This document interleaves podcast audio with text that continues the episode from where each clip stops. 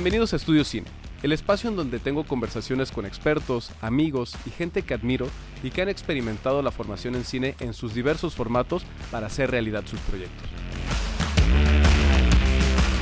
Hola, ¿qué tal? Bienvenidos una vez más a Estudio Cine. El día de hoy tenemos una invitada muy especial que se conecta desde Argentina y es alguien a quien he estado siguiendo en redes sociales desde hace ya mucho tiempo en todo lo que ha estado haciendo y tengo mucha curiosidad de platicar contigo Macarena de Andrea, bienvenida. Gracias, muchas gracias por invitarme. La verdad, muy contenta. Super Macarena, pues vamos a platicar mucho contigo, sobre todo esta experiencia y esta, estos servicios que ofreces a través de redes sociales de, de distribución cinematográfica profesional, de coacheo para pitching, de, de una forma de mejorar los proyectos para poder ser vendidos y distribuidos. Pero antes de llegar a eso, pues obviamente algo que hacemos aquí en Estudio Cine, que justamente es el objetivo de entender qué es lo que hemos hecho, qué caminos hemos tomado para poder llegar a esos puestos o a esos niveles tan importantes, tan interesantes en la industria profesional. Entonces, Macarena, tengo entendido que tú eh, estudiaste primero en la Universidad del Cine. Cuéntame cómo fue que llegaste a ello, cómo fue que tomaste la decisión para meterte a estudiar una, eh, en una universidad de cine. Sí, em, yo de chica, muy chica, siempre me gustó el cine. Eh, siempre iba al cine a ver películas, todo.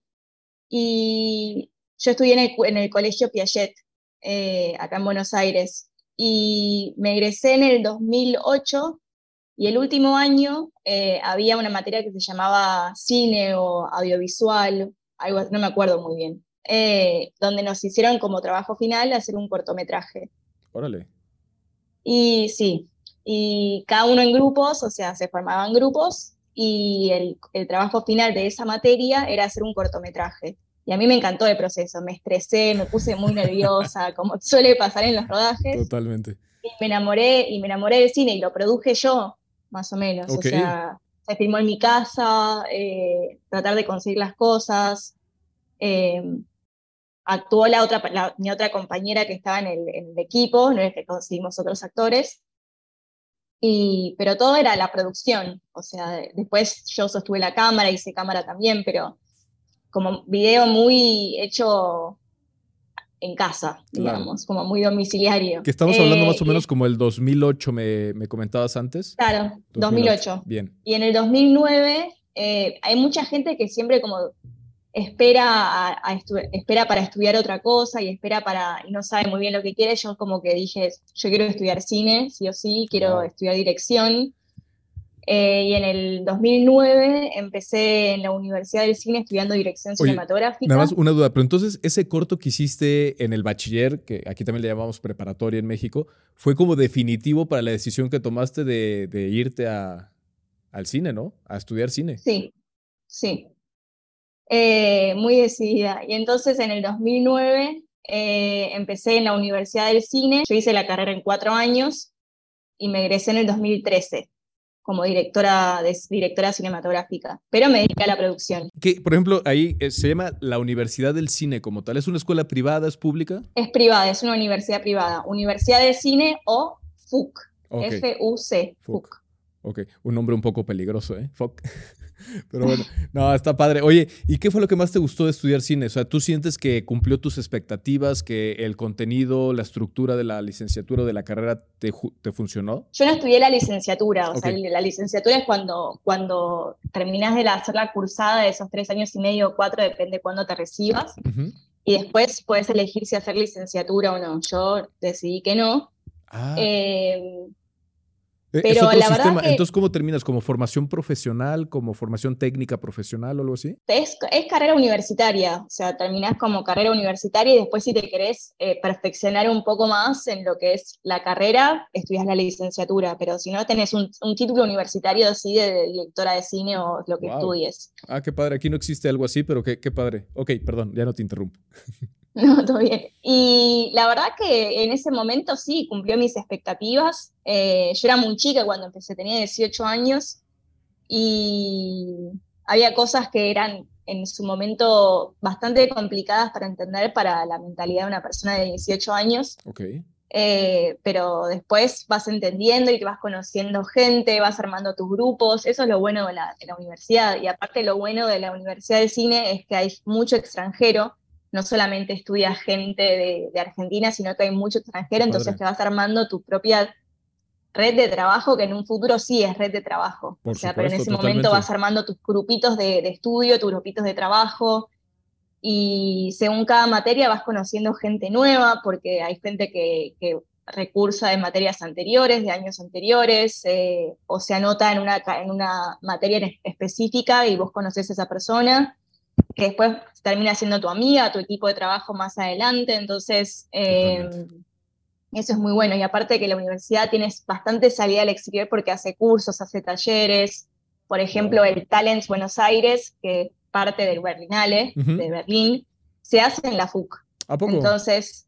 Qué padre. Aquí también está con Guadalajara, pero es con el Festival de Guadalajara. Claro, hay bastantes talents. O sea, está el en el Berlinale de Berlín, eh, el, el Berlín Talents, Talents Berlín, está Buenos Aires Talents, está Guadalajara, hay un montón. Y el de Buenos Aires se hace justamente en la Universidad de Cine. Ah, qué padre, qué padre. Bueno, y entonces terminaste, y cuando terminas ahí el, eh, tu cursadas eh, en estudios cinematográficos, eh, ¿hacen un proyecto final? ¿Hacen un proyecto durante la carrera? Em, hacemos varios proyectos durante la carrera. O sea, ya en primer año te arrancas a filmar vas aprendiendo a editar, tenés una sala de edición ahí en la FUC también, que, te, si vos tenés dudas o si te cuesta un poco editar, tenés la sala de edición ahí que hay gente que, es bastante especializada en la edición y te ayuda a editar tus cortos. Em, hay concursos que están los extracurriculares o los curriculares que eh, durante la cursada somos, no sé, por ejemplo, en ese momento éramos como 20 o 30, no me acuerdo muy bien, ya pasó un poco de tiempo, pero sí, se sigue haciendo que se elige al mejor cortometraje o el mejor guion, sí, mejor cortometraje para que se haga. No me acuerdo cuántos eligen, si uno, dos o tres, no me acuerdo. Em, y eligen hacer ese corto. Entonces, todos los que están en ese grupo, eh, uno es el actor, uno es el productor, otro es el editor, después va, va buscando, vas haciendo el ejercicio de buscar lo que vos necesitas para hacer tu propio cortometraje. Y muchos de, esos cortos después capaz quedan en algún festival o, la universidad ayuda a moverlos o lo que sea. Por supuesto. Ah, pues muchas gracias. Oye, te, pregunto tanto de eso porque también parte de la intención del podcast es que las personas que nos siguen, que nos escuchan en el podcast, pues conozcan cuáles son las otras posibilidades que hay para estudiar cine. No solamente está en la Ciudad de México las dos principales opciones que son la ENAC y el CCC, sino que hay en los estados, aquí en México y también de forma internacional. Hemos platicado ya con gente de la SCAC. Ahorita estamos hablando contigo que estás en Argentina y que estamos conociendo a la FUC, que yo la verdad no, no tenía mucha información, pero me parece muy interesante. Entonces, y ya para cerrar el tema de la, de la FUC, eh, ¿qué es lo que más te gustó de, esta cursada en, la universidad? ¿Qué es lo que más me gustó? La posibilidad de conocer mucha gente, la verdad que eso es, eso es una de las grandes características. La posibilidad de elegir eh, lo que querés estudiar, la posibilidad de horarios. Eh, los profesores son muy buenos, algunos ya tienen bastante carrera en el, en el medio, entonces em, hay, profesores bastante experimentados en lo que están haciendo. Eh, y después la bibliografía. Hay una bibliografía muy buena que te dan y películas muy buenas que te dan, que tiempo después uno sigue, uno sigue volviendo a eso y entendiéndolo de otra forma. Claro, revisitar los eh, textos los, los, ves desde otra perspectiva y aprendes cosas nuevas. Exactamente. Cuando vas entendiendo un poco más de cosas de la vida, vas, vas volviendo y, decir, y diciendo, de Les, que me, ha tocado leerlo un millón de veces. Eh, hoy en día vuelvo y me parece súper interesante, que capaz en ese momento no entendía mucho de qué se trataba, pero me gusta, lo que me gustaba era que podés comparar películas con libros, podés hacer ese, ese ejercicio de comparación constante, de aplicar lo que lees a lo que ves y de lo que ves a lo que lees. Entonces, aprendés a ver em, con otros ojos, por así decirlo. Por supuesto. Justamente. Wow, muchas gracias Macarena. Oye, entonces a partir, eh, después de la, de la carrera universitaria, pues tomaste la decisión de estudiar en eh, la New York, New York Film Academy. ¿Qué experiencia nos podrías compartir de la New York? Yo he escuchado muchísimo de ella. Yo también cuando estaba empezando a buscar dónde estudiar, yo, yo terminé yendo también a la SCAC en Barcelona, pero la New York siempre ha sido como que un, un, elemento que está ahí, que mucha gente busca, que mucha gente encuentra, mucha gente va. ¿Cuál sería tu experiencia ahí en, en la New York? Hermosa, hermosa experiencia. La verdad que fui teniendo ya 21 años por ahí. Em, y me, a mí me cambió la vida completamente. Em, fue un curso de cuatro semanas, tenés la opción de ir un año, tenés la opción de ir seis meses, tenés la opción de estudiar producción, lo que vos quieras, yo estudié dirección. Em, y te encontrás lo mismo con gente de todo el mundo eh, y la posibilidad de estar conectado con todas las personas eh, a lo largo del tiempo. Ya a mí me quedaron muchos amigos de ahí. Entonces, gente de Brasil, gente de, no sé, de todos lados. Y, la, y te enseñan eh, en detalle, muy en detalle, cómo es editar un, tu cortometraje, cómo es producir, cómo es dirigir, el guion, todo con mucho, mucho, mucho detalle. Eh, te, ponen a, jugar con las cámaras desde el primer momento, salís a la calle, eh, aparte de Nueva York, que, te ofrece un mundo de posibilidades. claro, eh, tan cinematográfico que es. Muy cinematográfico. Imagínate que yo estaba en un departamento muy cinematográfico con las escaleritas y al lado tenía un club de jazz. no te creo, tú estás en una película también. Exactamente, es medio una peli de Woody Allen lo que me pasaba a mí. Entonces, em, tenía mi club de jazz al lado, salía, me tomaba mi copa de vino y después al día siguiente me iba caminando al, a la universidad, al, sí, a la escuela y, y hacíamos todo. O sea, teníamos también, formamos desde ya desde el principio grupos de tres o cuatro, depende de la cantidad de personas que seamos en, ese, en ese curso. Y ese grupo permanecía durante ese mes eh, haciendo todos los ejercicios. Vos pasabas a hacer cámara, vos pasabas a ser eh, actor si querías actuar, pasabas a ser director de foto, pasabas a ser el productor, hacías de todo, ibas pasando. Pero tenías que tocar la cámara sí o sí, tenías que aprender a editar sí o sí, tenías que aprender a usar el foco sí o sí. Wow, pero en cuatro semanas, eh, ¿cuántas horas eran de, taller al día? Cuatro o cinco. Ah, sí. Arrancabas a la mañana, alrededor de las 10 de la mañana, 11, y te ibas al mediodía. Ok. Wow, wow. Qué chido. Después seguías, o sea, que seguías, te hacías tu grupo de amigos y seguías y capaz te ibas a ver una obra de teatro o te ibas a algún lado a tomar una cerveza o a comer. O a preparar los, los, proyectos también. Exactamente. sí, sí, sí. Oye, ¿y la, escuela más o menos cómo es? O sea, ¿es una escuela grande, es un edificio grande, eh, tiene muchos salones o tiene pocos? ¿Cómo es más o menos la escuela? Tenés dos, eh, dos sedes, una que está en Union Square, que es más, creo que es downtown, y después tenés la otra que está en, más en lo que es el centro, me parece, eh, si no me estoy equivocando. Pero tenés varias, hay, hay muchos cursos que están pasando a la vez, tenés el curso, los cursos de edición que están pasando, los cursos de actuación, entonces los actores y los directores están justamente ahí eh, eh, familiarizándose y relacionándose justamente porque muchos de los actores que están ahí estudiando, eh, los directores los agarran y son actores de, de sus cortos y de sus trabajos. Y ahí sí hay muchos, muchos salones, que lo, lo, interesante de los salones de, de, esa escuela es que tienen nombres de, directores de cine. Órale me acuerdo que había un lugar, uno de los salones que se llamaba Federico Fellini. Entonces, eh, sí. Entonces, sí, es muy grande, la verdad que es muy grande. Y aparte hay diferentes sedes, tenés la sede de Los Ángeles, tenés diferentes sedes de, la, de la New York Film Academy. Sí, creo que en Europa también ya abrieron una sede y una cosa así. Muy bien. Oye, pues entonces eh, terminas en la New York Film Academy, regresas a Argentina y ahí es cuando empiezas a trabajar como asistente, asistente de producción en una película. ¿O fue en el transcurso, en esta película? Fue en el transcurso, fue en el medio. Antes, de, antes de irme para allá, eh, yo antes de recibirme, em, yo ya estaba empezando a trabajar en, lo que fue en mi primer largometraje como meritoria de producción, que se llamó Fermín, Glorias del Tango, de Oliver Kolker y Hernán Findling, que se trataba de un señor que hablaba en letras, solamente en letras de tango por un por una, por una situación que le pasó y quedó traumado. Y él escuchaba mucho tango, iba a, los, a, las tanguerías a, bailar tango justamente, y a partir de un hecho que le pasó, eh, empezó a hablar en letras de tango.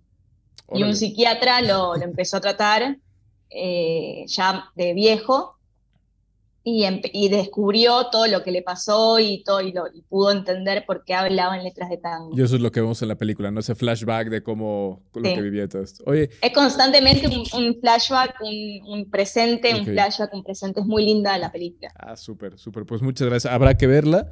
Y mi, mi pregunta sería, ¿cómo, ¿cómo llegaste a esa película? ¿Cómo fue que dijiste yo quiero ser meritorio? ¿Andaban buscando meritorios? ¿Fue a través de la escuela?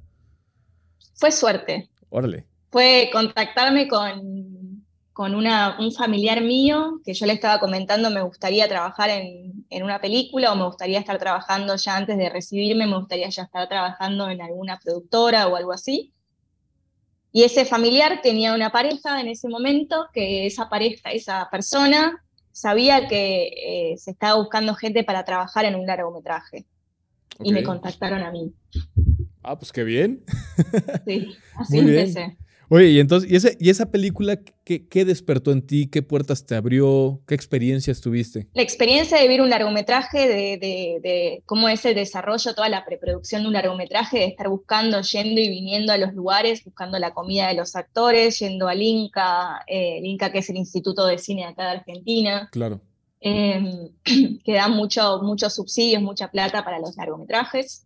Em, yo no sabía muy bien lo que era estar de rodaje, rodaje. O sea, un mes y medio levantándose tal vez en horas eh, eh, locas, 4 de la mañana, 5 de la mañana, 6, estar 17 horas, no, 17 no, pero 10 horas de rodaje. seguro 17 eh, muchas veces. Sí, no, no muchas horas, pero es una forma de decir muy exagerada. Pero muchas horas de rodaje.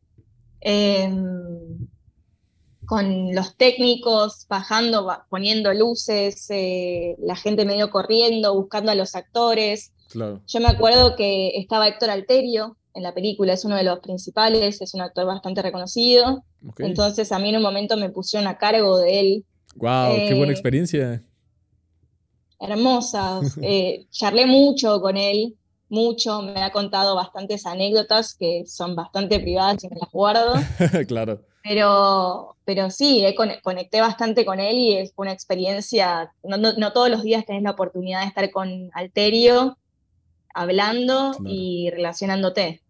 Que de hecho eso le comento mucho a los chicos, yo soy también profesor y coordinador de una licenciatura aquí en Puebla y le comento mucho a los chicos que cuando los llamen a ser meritorios, practicantes y que les paguen poco o no les paguen casi nada para, para estar en la película, que busquen estar en puestos así. O sea, si te van a poner hasta las orillas cuidando el tráfico, vi que no, la verdad, pero si te van a poner a te tienes que levantar temprano, pero vas a ir por el actor, lo vas a llevar, lo vas a cuidar, vas a trabajar con él, puedes tener relación con, muchas personas muy interesantes que en el futuro te los vuelves a encontrar y, pues ya, ya tienes ese contacto y ese contacto ya es tuyo. Te queda para siempre, o sea, depende de vos de hacer ese contacto, ¿no? Totalmente. Eh, y quedarte con ese contacto.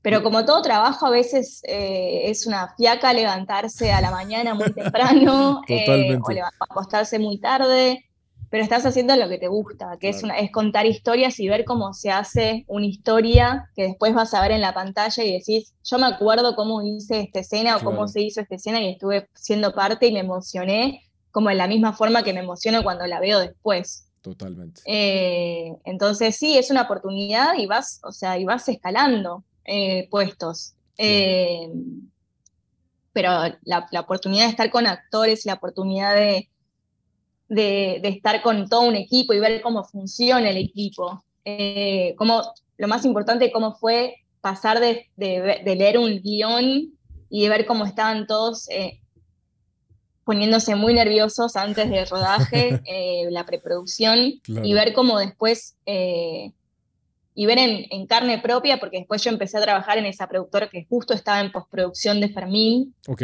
Eh, y ver cómo fue todo ese proceso, ir a la isla de edición a buscar, no sé, los DCPs y, y todo, y después ir al estreno y ver el estreno de la película. ¿Estuviste en todo el proceso entonces? Sí, estuve bastante en todo el proceso. Y después ver los, tu nombre en los títulos es como, sí, yo estuve acá. Eh, entonces, eh, decir sí, la verdad que me encanta. Qué, buena experiencia. Esa, esa productora que mencionas es la de Funciona y Cuenta. Exactamente. Ok.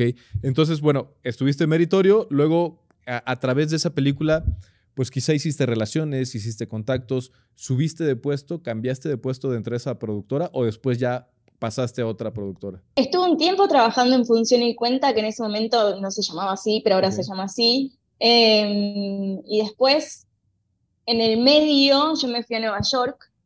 Ah, eh, en el medio de todo eso, sí, me fui a Nueva York, volví, seguí trabajando con ellos. Después, eh, no más.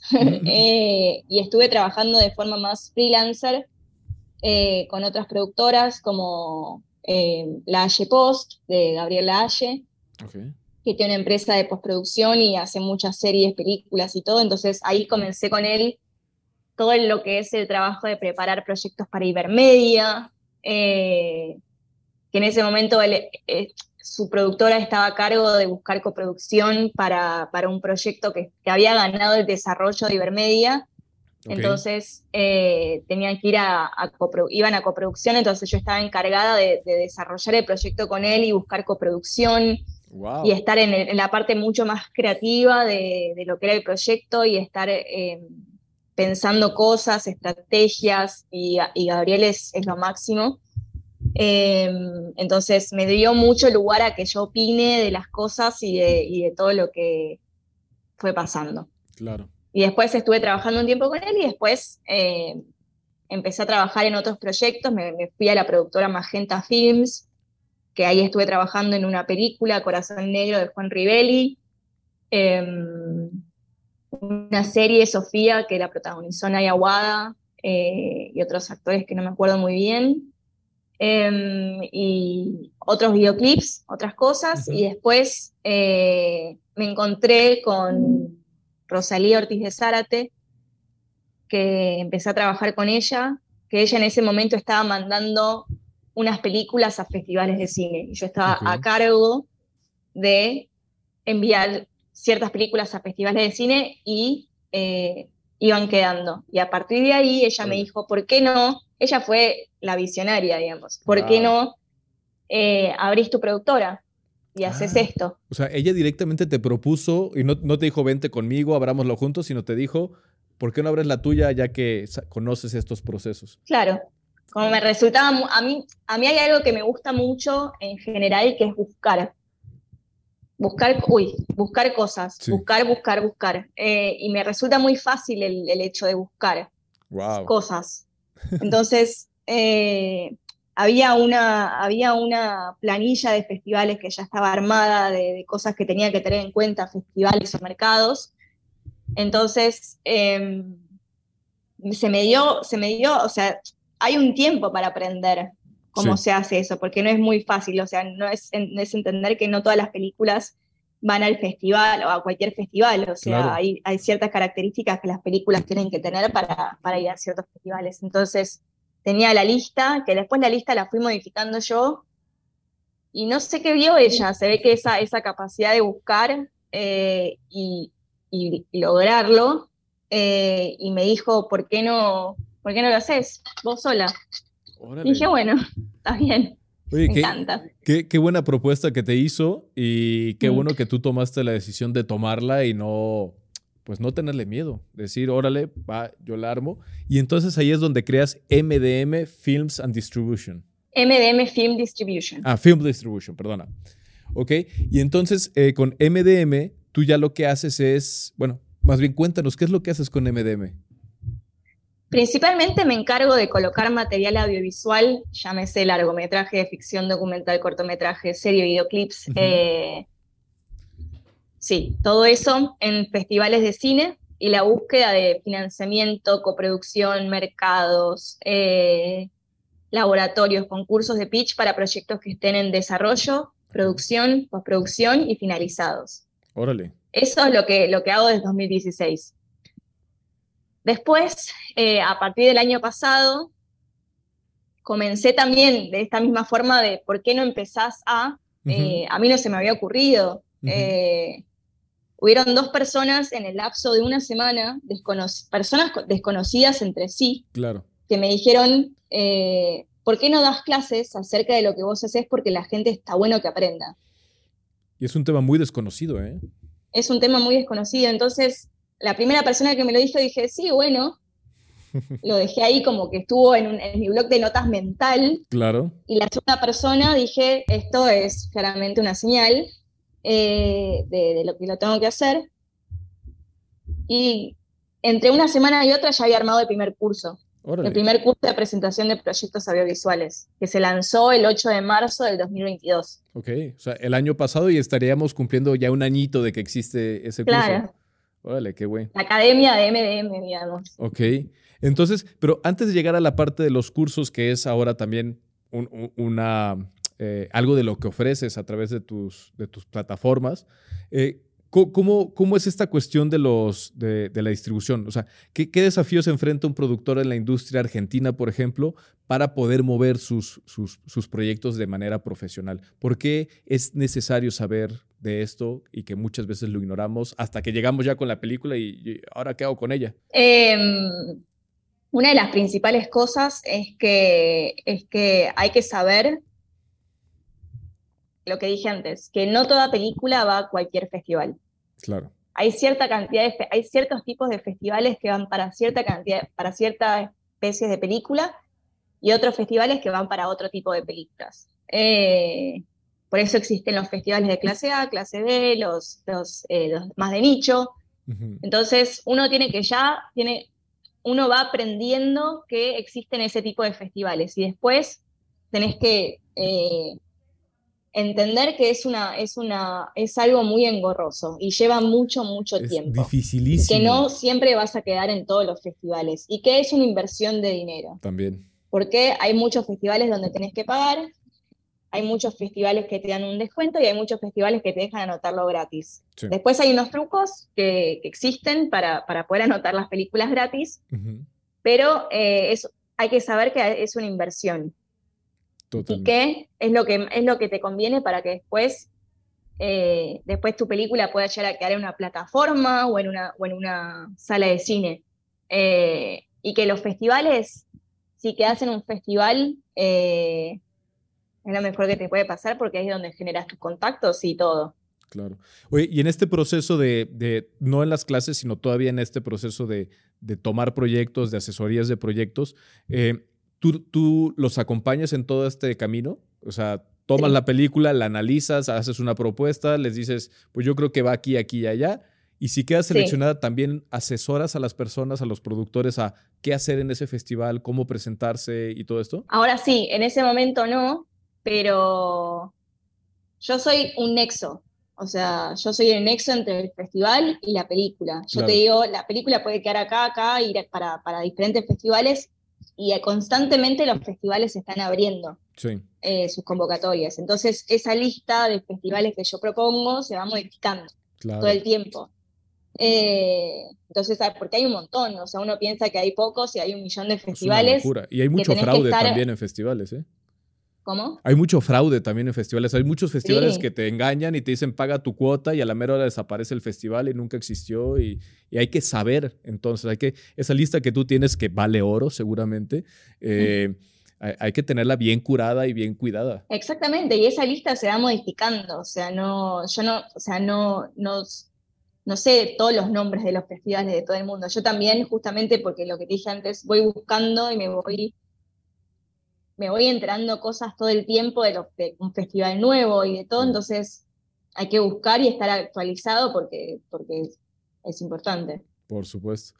Muy bien. Oye, y entonces, cuando te llega un proyecto a ti, eh, yo soy un productor, Macarena, no tengo ni idea de qué hacer con mi película, ya la rodé, ya eh, el Inca, o en caso aquí en México el IMCINE, eh, pues me financió la película.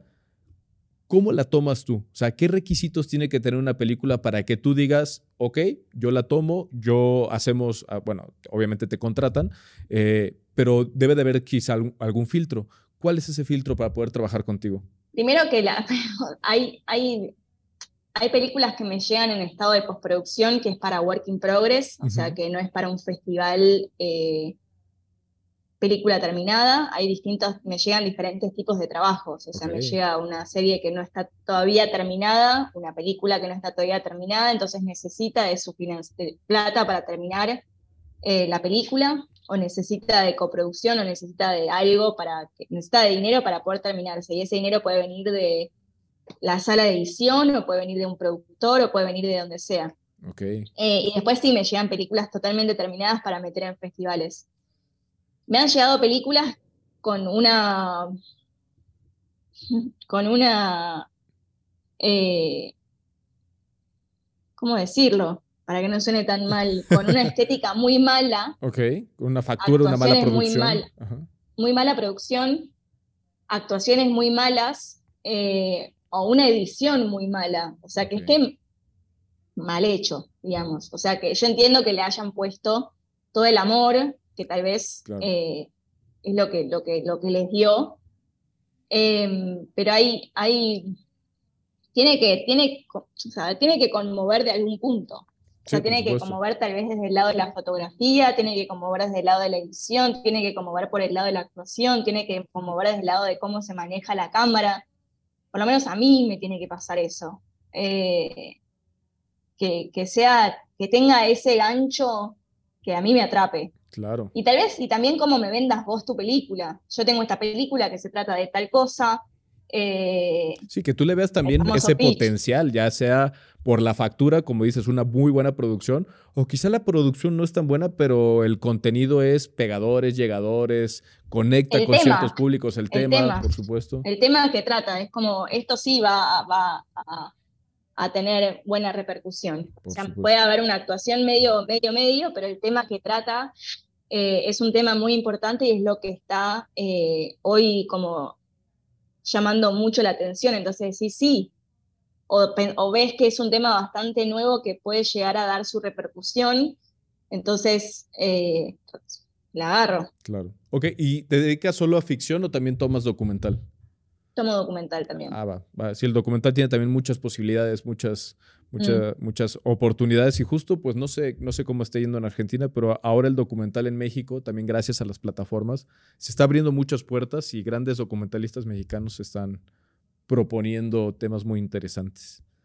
Bueno, pues entonces, y em, en, esta, en estos servicios que, tienen, que, que, tú, que tú ofreces, que, que podemos buscar contigo, no solamente entonces estaba dejando un poco de lado la cuestión del financiamiento, no solamente es buscar un festival y ese proceso en el cual tú asesoras, guías y estructuras o reestructuras el proyecto para poder inscribir, sino que también puedes ayudar a buscar la financiación en diferentes etapas. etapas. Exactamente. ¿Tú recomiendas que se acerquen a ti desde el desarrollo o ya que está el proyecto terminado o en qué etapa te gustaría a ti que los proyectos lleguen? Me gustan las dos, o sea, me gusta que estén en estado finalizado y me gusta también el desarrollo. El desarrollo lo que tiene es que está, está naciendo, digamos, está como ya hay una idea y lo que falta es pulirla un poco más y empezar a armar una carpeta de, todo lo que va pasando y ahí yo por lo menos voy guiando eh, en, lo que, en lo que hay que hacer, en lo que falta, en, lo que, en qué habría que mejorar. Eh, me llegan bastante carpetas hechas, pero a, veces falta alguna cosa que corregir, entonces ahí meto mano, como se dice acá. Eh, me gustan las dos, o sea, la, que ya, la que ya está terminada tiene su magia también, pues ya está hecha. Entonces, ¿qué es lo que te falta? Y ahí empezás a trabajar en qué es lo que te gustaría, o sea, dentro de lo que ya está hecho, ¿qué te gustaría? ¿Qué te gustaría lograr? ¿Qué te falta? Eh, ¿Con quién te gustaría eh, conectar para que, para que se termine y que se haga de la mejor manera? Oye, ¿y cuál es el error más común que te encuentras cuando te llega un proyecto en etapa de desarrollo? ¿Cuál es el error más común que, que, que aparece en esos proyectos? Buena pregunta. Em, ah, no sé si yo lo llamaría error. Le cambiaría la palabra. No es error, es tal vez una, una un, desconocimiento de, cómo se hace. Em, porque no hay errores, es como la gente arma sus proyectos y, están muy como esperanzados e ilusionados en lo que quieren hacer. Em, entonces, a partir de ahí ya no hay error, hay desconocimiento. Entonces, hay mucha gente que tal vez no sabe em, cómo hacer una buena sinopsis, que la sinopsis venda, o que tiene que haber un buen póster y que la, frase que, tiene el póster tenga que vender. Eh, o no sabe muy bien cómo escribir la motivación y que tiene que tener una motivación para que el proyecto sirva. venda. Entonces yo me encargo de todo eso. Wow, qué, qué, qué importante es saber vender el proyecto, ¿eh? Me ha tocado también estar eh, de jurado en ciertas eh, entregas y, y, un proyecto que puede estar muy bien empaquetado, o sea, perdón, muy bien hecho, pero no está bien empaquetado, no vende igual que uno que tiene una muy buena motivación, que tiene una buena sinopsis y que tiene obviamente una imagen que es coherente con la película.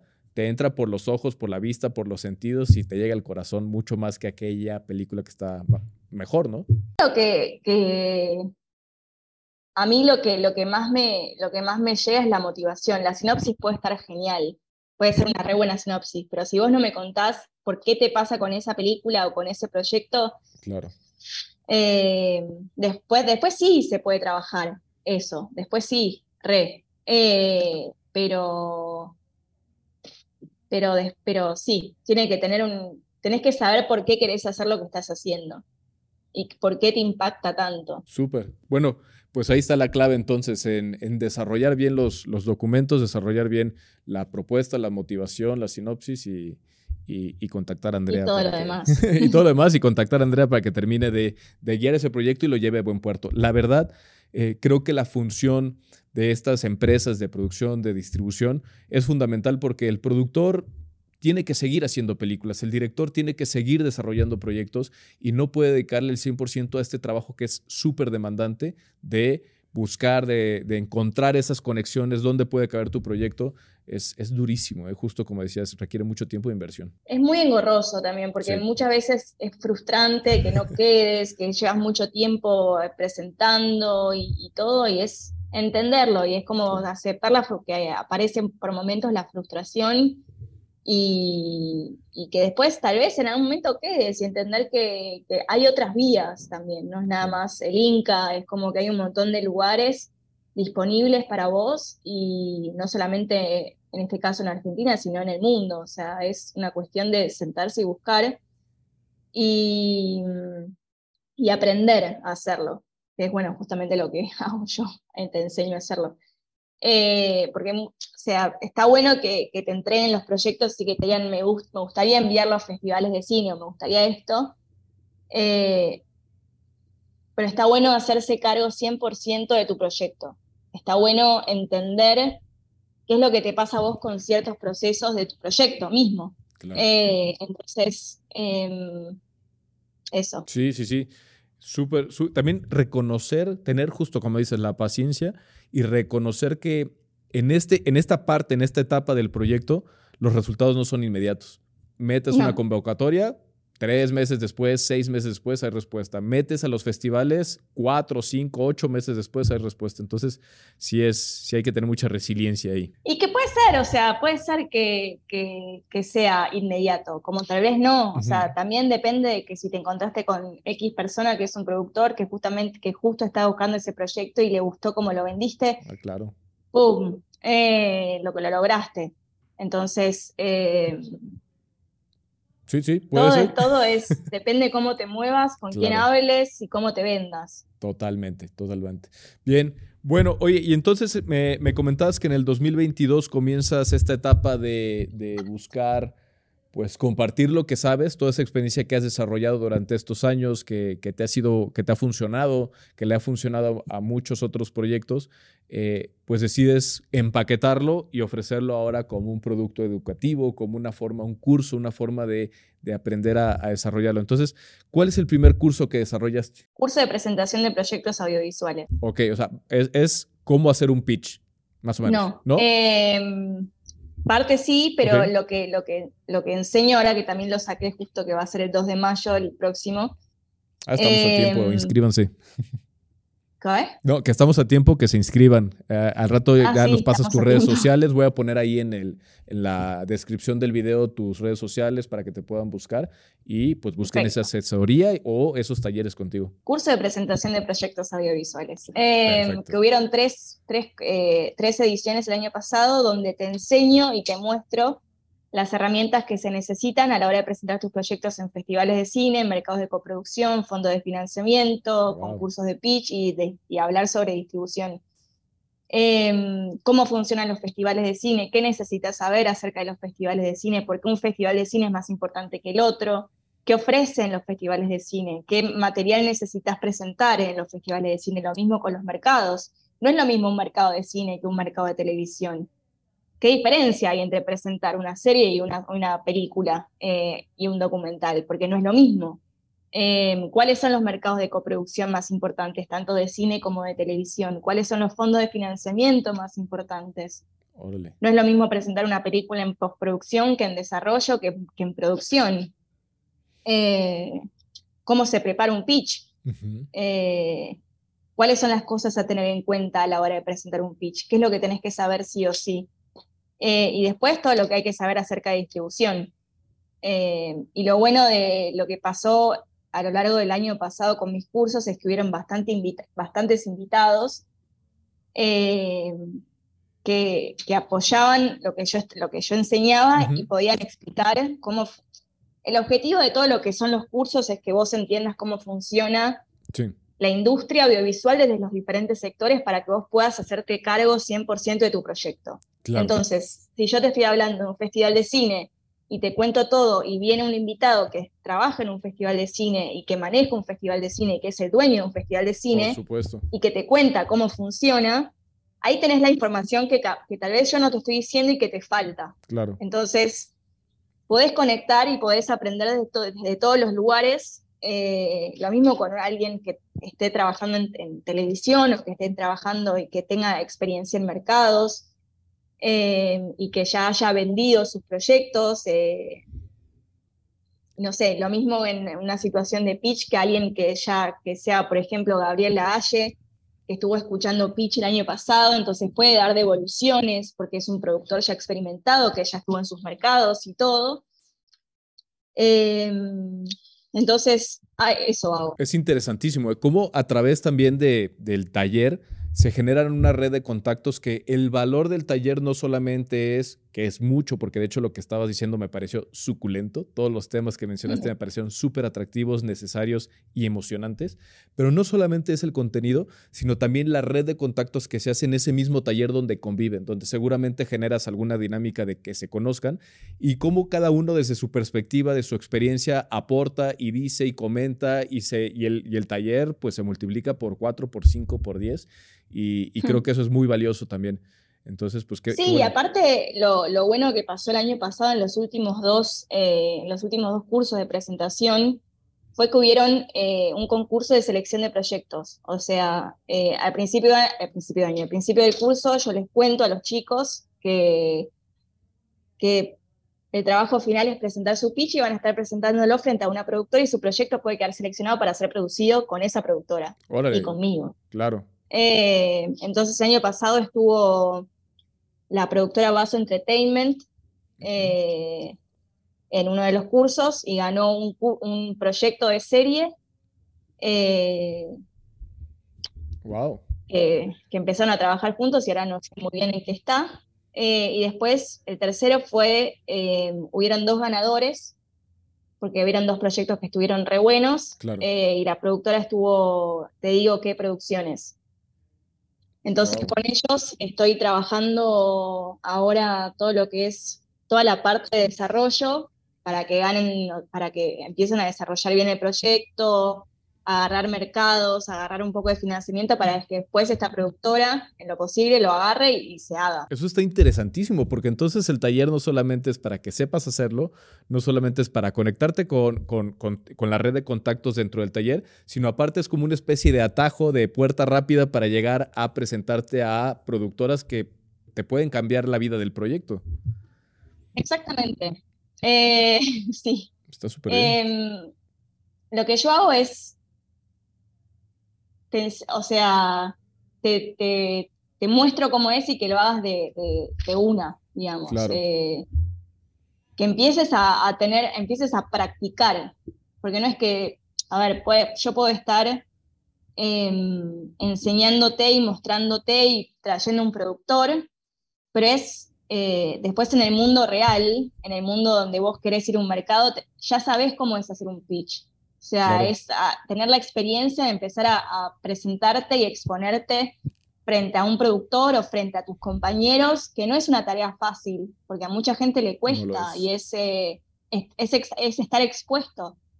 con tus proyectos, que te salga bien, que te salga mal, eh, contar tu proyecto, que es un montón. Entonces, em, nada, la gente hace eso. Oye, ¿y de casualidad tú conoces una plataforma española que se llama Film Market Hub? Sí. Sí. Ah, bueno, pues eh, ellos, ellos, bueno, son unos buenos amigos que conocí ahí en España y aquí en México empezaron a hacer también los pitch. Ahorita los han estado haciendo más online. Pues creo que, digo, no sé si tengan presencia en Argentina y no sé si, si te interese, pero igual y podrías tener un contacto con ellos para, para poder vincular, vincular y que en esos pitch pues esté gente de, de Film Market Hub, una cosa así, porque tiene una red muy grande de, pues, de contactos para, para, colocar películas en plataformas. Tiene, tiene bastantes cursos, o sea, tiene bastantes, eh, ofrece bastantes eh, oportunidades en Market Hub. Muchas. Va, Muy bien. Oye, y que en, en, esta como una probadita más o menos de lo que, pues de lo que se puede ver en, en, uno de estos talleres o en las asesorías contigo, ¿qué consejos le darías a alguien que, que está buscando presentar su proyecto a un festival o a, una, a un financiamiento? Que tome el curso conmigo. Eh. bueno, el más importante y claro de todos. Eh, muy válido, muy válido. No, eh, ¿qué consejo? Que, que, se tome su tiempo, que no se apure. O sea, que haga bien su carpeta, que, que busque cómo hacer una buena sinopsis, que busque cómo hacer todo lo que tiene que tener una carpeta, eh, que se instruya en todo lo que es festivales, que se instruya bien eh, cómo se hace un pitch, porque hay en mis asesorías tengo cinco cursos diferentes que te enseño diferentes cosas. Claro. También con el mismo objetivo de que vos tengas las herramientas para desarrollar, potenciar y vender tu proyecto. Eh, entonces, em, eso, instruite, eh, aprende cómo funciona, cómo, qué, qué, es lo que se está vendiendo hoy, qué es lo que se está viendo hoy, si vas a contactar a una persona, saber quién es, en dónde trabaja, eh, hacer tu, toda tu investigación. Es todo, un, esto siempre es un trabajo de investigación lo que hay que hacer. Que, que mucha gente, muchas veces la gente no sabe muy bien por dónde empezar. Entonces, así se hace buscando. Claro, claro, no, totalmente.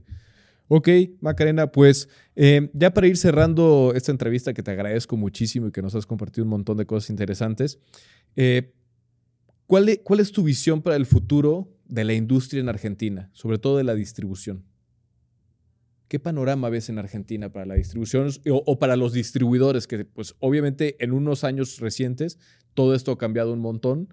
¿Cuál es la, tu visión para el futuro en Argentina? Sobre la distribución. Sí. La distribución continuamente va cambiando. O sea, no es siempre la misma, no es siempre el mismo modelo. Justamente porque en un momento estaban los cines a full, apareció la pandemia y empezaron las plataformas y todas sus estrategias de distribución. Eh, va cambiando. Claro. No hay un modelo, lo que te puedo decir es que no hay un modelo que digas A, B, C.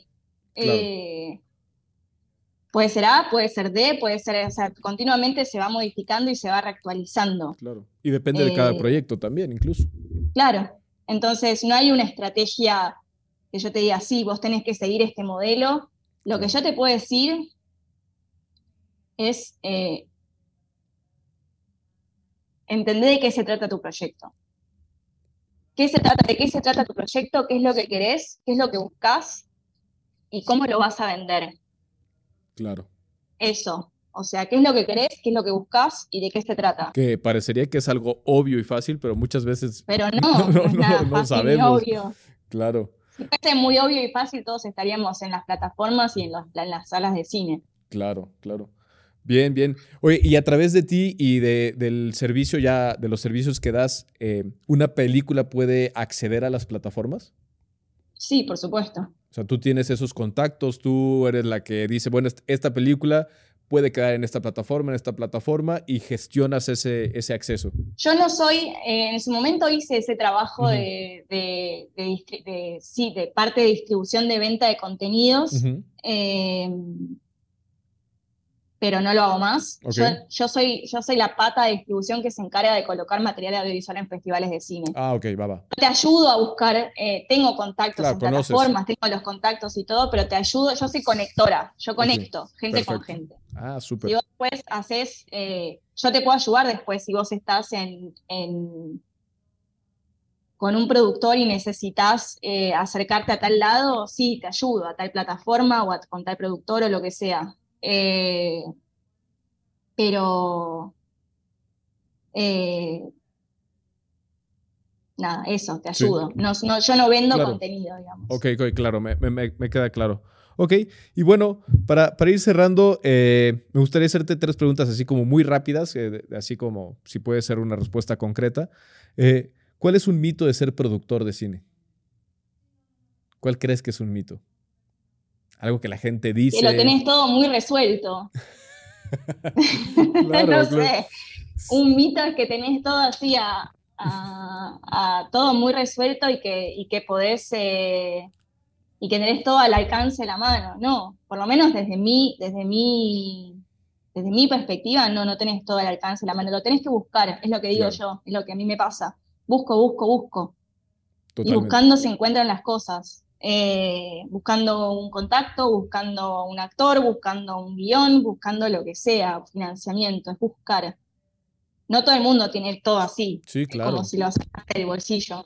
Eh, como que el productor va a tener todas las, eh, las soluciones de tu vida. El productor también busca solucionar las cosas. La clave es saber en dónde buscar, ¿no? Exactamente, justamente buscar. Súper, ya, ya nos dijiste que eres... cómo, porque no vas a... La clave es discernir eh, en un punto. Eh, saber con quién estás hablando, eh, porque no es lo mismo hablar con el director de fotografía de tu proyecto, no es lo mismo hablar y vender tu proyecto a un productor, a una plataforma, a un distribuidor, a un agente de ventas. La idea de tu proyecto va a ser siempre la misma. Ahora, con quién vas a hablar, capaz te cambia un poco el, el speech. Claro. pero después la idea de lo que vas a vender ya sabes, porque es tu proyecto. Ahí lo tenés que saber de pies a cabeza. Claro. Súper. Oye, Macarena, y, una pregunta que quizá tenga algo que ver con cine o no, pero en tu celular, en tu móvil, ¿cuál es tu aplicación favorita? Instagram. Instagram, ah, muy bien. ¿Pero por gusto? Porque la uso para trabajar. Eso te iba a decir, ¿pero la usas por gusto o porque ahí es como te mueves? Ambas. Ah, muy bien. Súper, súper.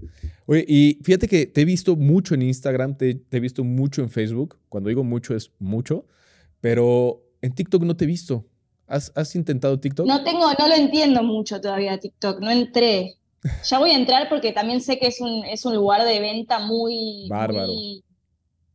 Eh, muy, importante, que se mueve mucho ahí, pero, pero es sí, pues te recomiendo que lo busques. A nosotros en eh, Estudio Cine Podcast ahí en TikTok no nos va muy bien porque no lo he movido mucho, pero a mí me encanta TikTok porque encuentro un montón de información y un montón de cosas importantes de actualidad sobre cine y sobre la vida misma, las encuentro ahí. Y he visto que mucha gente profesional ha encontrado un nicho al cual dirigirse, a cuál hablar, a cuál hacer llegar su mensaje y creo que podría ser una muy buena herramienta para ti para poder expandir un poco más pues ese conocimiento que tienes y sobre todo esa red de contactos que tienes con la que pues con la que te mueves y, trabajas. Bien, y por último, Macarena, me gustaría hacerte una preguntita, que, es una pregunta que hacemos siempre al final del podcast, que es, eh, si tú pudieras pensar, eh, o más bien, ¿cuál sería el taller, el curso ideal para ti? Es decir, ¿cuál te encantaría tomar que existiera, que nunca has tomado, que nunca has vivido y que te encantaría que existiera ese taller para ti? Algo que te encantaría que existiera, así como taller, como curso, algo para aprender. Sí, es que estoy pensando en, lo que doy yo, entonces, si yo no sería yo, eh, claro. Me encantaría que, esté... Eh, el curso de, desarrollo creativo, el que doy yo, la verdad. Desarrollo no porque, porque lo estoy promocionando, sino que me parece súper importante que se sepa eh, cómo, cómo, cómo desarrollar un proyecto, cómo se hace una sinopsis, cómo se hace un logline, eh, cómo, cómo vender tu proyecto. O sea, a mí me parece súper interesante lo que se genera a la hora de, de, empezar a enseñar cómo se vende un proyecto. Wow, súper. Pues entonces espero que ese taller que ya existe, que ya lo das tú, pues que sea de mucho provecho para muchas personas que encuentren eso que están buscando y que logren encontrar ese perfeccionamiento de los proyectos que ya tienen, que a través de ese curso pues logren eh, pues conocer su proyecto, entenderlo bien y poder moverlo y distribuirlo, Macarena. Sí, la verdad que sí. ¿En qué redes te podemos encontrar? ¿Cómo podemos encontrarte en las redes sociales? En Instagram me pueden encontrar como MDM Film Distribution. MDM eh, Film Distribution. Ahí estoy todo el tiempo. Perfecto. Bueno, pues entonces ya yo saben. Contesto, yo publico. Ah, perfecto, perfecto. Pues entonces ya saben dónde, dónde encontrarte. Y pues Macarena, te vamos a mandar, bueno, te va a mandar esta, este eh, parchecito es un parchecito de estudio cine que le damos a todas las personas que nos han acompañado, que son alguien importante para nosotros y como agradecimiento. Entonces, ya luego por WhatsApp me pasas tu dirección a la donde tú me indiques y te lo hacemos llegar. tardará como un mes y medio, pero con mucho gusto te lo compartiremos. Pero con mucho gusto estará en mi casa. Ahí luego nos mandas una fotito de donde lo ponemos para publicarlo en nuestro Instagram. Dale, muchas gracias. Va, pues Macarena, Film Distribution, muchísimas gracias por todo lo que nos has compartido, por esta conexión que ya es un poco tarde allá en Argentina, que, tuviste la paciencia para resolver todos los problemas técnicos que tuvimos al principio y que tuvimos esta gran charla. claro. Valió el goce. Ah, muchas gracias, Macarena. Muchísimas gracias, gracias a todos por seguirnos aquí en, Estudio Cine. Por favor, sigan nuestras redes sociales, sigan a Macarena en, Instagram, EDM, MDM Film Distribution, sigan a, nosotros en arroba Estudio Cine Podcast. Pues estamos en contacto, la próxima semana tendremos otro, otro programa, otro, otro capítulo y estrenamos los lunes a las 8 de la noche, hora de México. Muchas gracias Macarena, nos estamos viendo, muchas Nos gracias. Vemos. Muchas gracias. Chao, chao. Chao, chao, gracias, hasta luego.